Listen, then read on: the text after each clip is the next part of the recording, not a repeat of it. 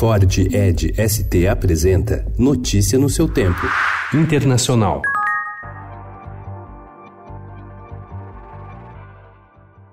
Dois empresários e assessores de Rudy Giuliani, advogado pessoal do presidente Donald Trump, foram presos na noite de quarta-feira após serem indiciados por violar a lei eleitoral americana. Lev Parnas e Igor Fruman também foram acusados de financiar esforços para a investigação de adversários políticos de Trump. Eles estão envolvidos no esforço de Giuliani para investigar o democrata Joe Biden na Ucrânia.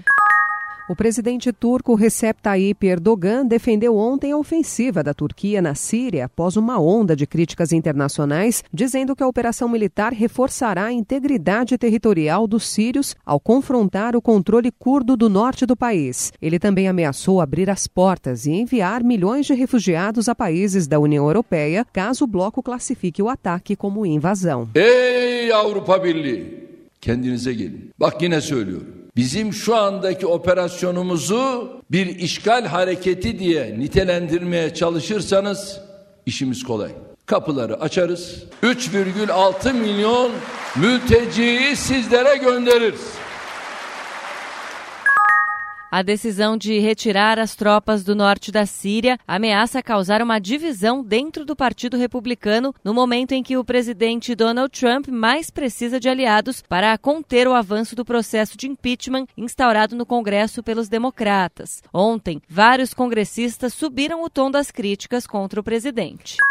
A Confederação de Nacionalidades Indígenas, que é a principal organização indígena do Equador, rejeitou ontem a possibilidade de diálogo com o governo do presidente Lenin Moreno para resolver a crise provocada pelo pacote de ajuda econômica pactuado com o FMI. O acordo com o FMI prevê acesso a uma ajuda de mais de 4 bilhões de dólares. Em troca, o governo adotou medidas de ajuste, entre elas o corte dos subsídios aos combustíveis, que aumentou em até 123% o preço do diesel.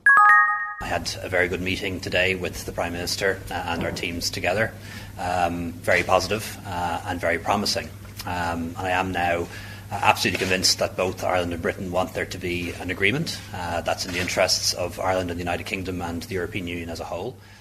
O primeiro-ministro da Irlanda, Leo Varadkar, disse ontem que um acordo para o Brexit pode sair até o final de outubro para que o Reino Unido deixe a União Europeia de maneira ordenada. Varadkar reuniu-se com o premier britânico Boris Johnson em uma última tentativa de salvar um acordo, evitando uma ruptura drástica no dia 31 ou um novo adiamento. Notícia no seu tempo. É um oferecimento de Ford Edge ST, o SUV que coloca performance na sua rotina até na hora de você se informar.